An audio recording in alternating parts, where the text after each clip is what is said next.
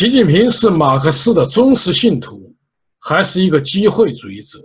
李锐先生就是一面照妖镜。中共党内自由派代表人物李锐的告别仪式二十二在八宝山举行，习近平、李克强、朱镕基等送了花圈。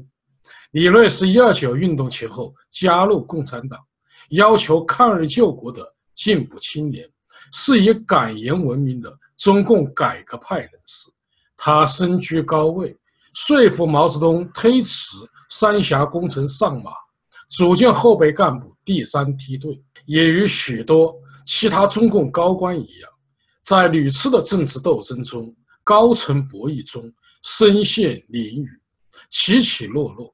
李锐出生于一九一七年，他父亲曾追随孙中山，是早期同盟会的会员。参加过辛亥革命，李锐在湖南度过了他整个少年时期。他痛恨国民党的腐败和蒋介石的独裁统治，加上受到左翼书刊的耳濡目染，逐渐向共产党靠近。进入武汉大学就读后，他频繁参加和组织学生运动，并在1937年正式入党。陈奎德先生指出，1937年国共合作之后。到延安参加中共的一批年轻知识分子，他们带有左翼倾向，同时又追求自由民主。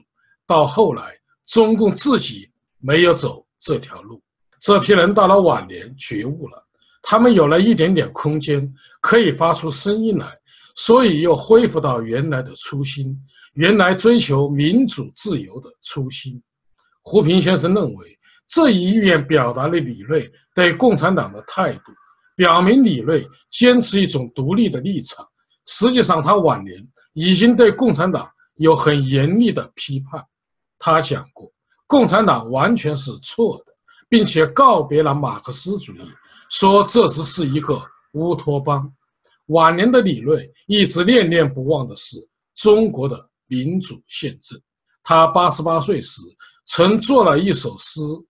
唯一忧心天下事，何时宪政大开张？李瑞先生对身后事留有遗言：不开追悼会，不进八宝山，不盖党旗。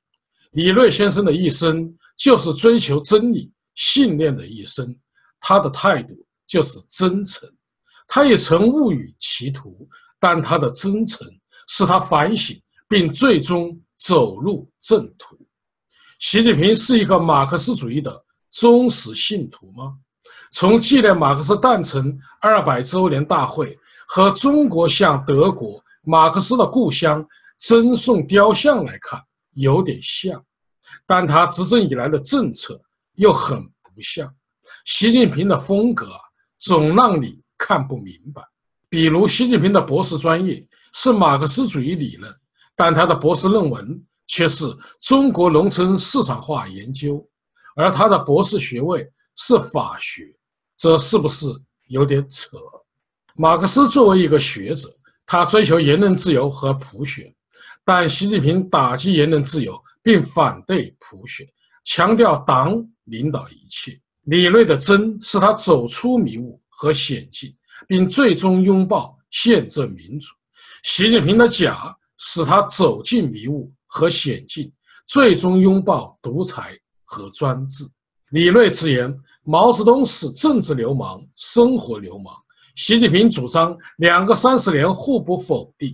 毛泽东是他的精神之父和恩师。一九八四年，从中央组织部副部长任上离休后，李锐著述了大量涉及中共党史的文字，揭露中共统治的真相，以致外界认为。他最大的贡献就是为二十世纪的中国历史作证。综上所述，我们可以说，李锐先生是习近平的一面照妖镜。我们可以通过这面镜子看到习近平的原型。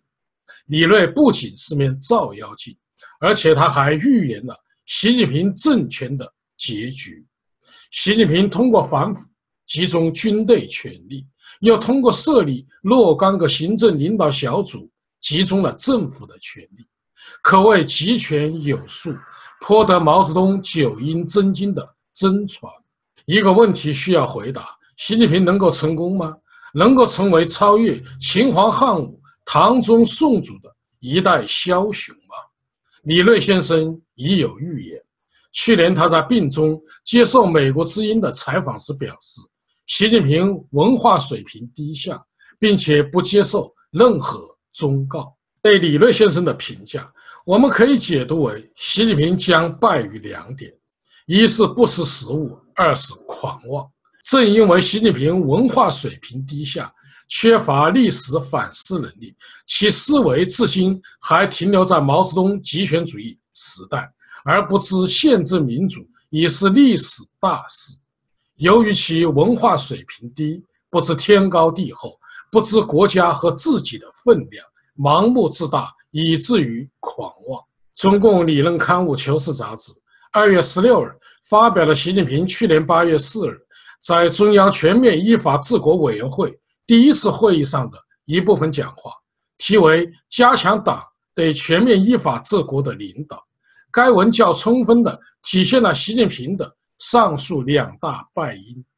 宪政民主制度是世界大事，它包括了分权制衡、司法独立、民主选举等核心内容。习近平一方面强调一切权利属于人民，另一方面表示要加强共产党对依法治国的领导，绝不能走西方宪政三权鼎立和司法独立的路子。从而使自己陷入到矛盾之中。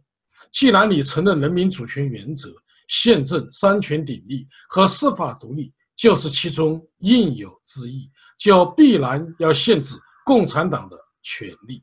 对此，北京独立学者查建国表示：“民主制度的设计就是司法独立、多党竞选、三权分立，就是为了使权力掌握在人民手中，而不是掌握在少数。”劝权者和少数掌权者手中。前贵州大学经济学教授杨绍正认为，所有权力来源于人民，这些不是西方的，是我们宪法的本意。既然如此，国家现行体制要严格依照现行宪法的形式。共产党领导一切，有没有宪法依据呀？一切权力来源于人民，并不是来源于共产党啊！习近平拒绝宪政民主。企图将中国带入极权主义时代，人民不答应，所以此路不通。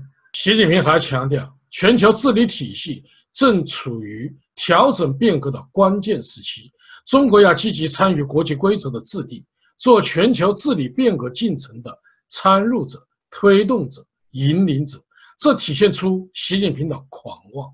中国一个人治的社会，没有言论自由、宗教自由。三权分立、司法独立，在西方文明世界看来就是个怪物，没有理性。你如何做全球治理变革进程的参入者、推动者和引领者呢？说到这里，我不由想起了一个国际笑话。二月十日，世界经济论坛在网络上发布了一场主题为“当全球秩序瓦解”的座谈视频。当时主持人问中国证监会副主席方星海：“中国怎么看全球秩序以及在其中的角色？”方星海回答说：“我觉得最重要的因素是西方国家，你们现在国内非常困难。你提到的民主出了很大的问题，你们得认识到这一点。你们的国家需要政治改革。”方星海的话音一落，场内爆出了一阵笑声。有网友说。我在现场的话也应该憋不住，一定会笑出来。中国没有民主，所以没有民主问题。《流浪地球》这部影片最近在大陆很火，契合了习近平要引领世界解决人类从哪里来到哪里去的问题，为人类提供中国智慧和中国方案的愿望。我想说，拯救地球之前，先拯救一下自己吧。李锐先生两袖清风的走了，尽管他没有看见宪政大开张，但他留下了求生的精神、千万字的日记和历史著作。而困在李锐照妖镜中的习近平，又如何能够走出李锐的预言呢？好，各位观众朋友，今天的节目到此，感谢您的收看。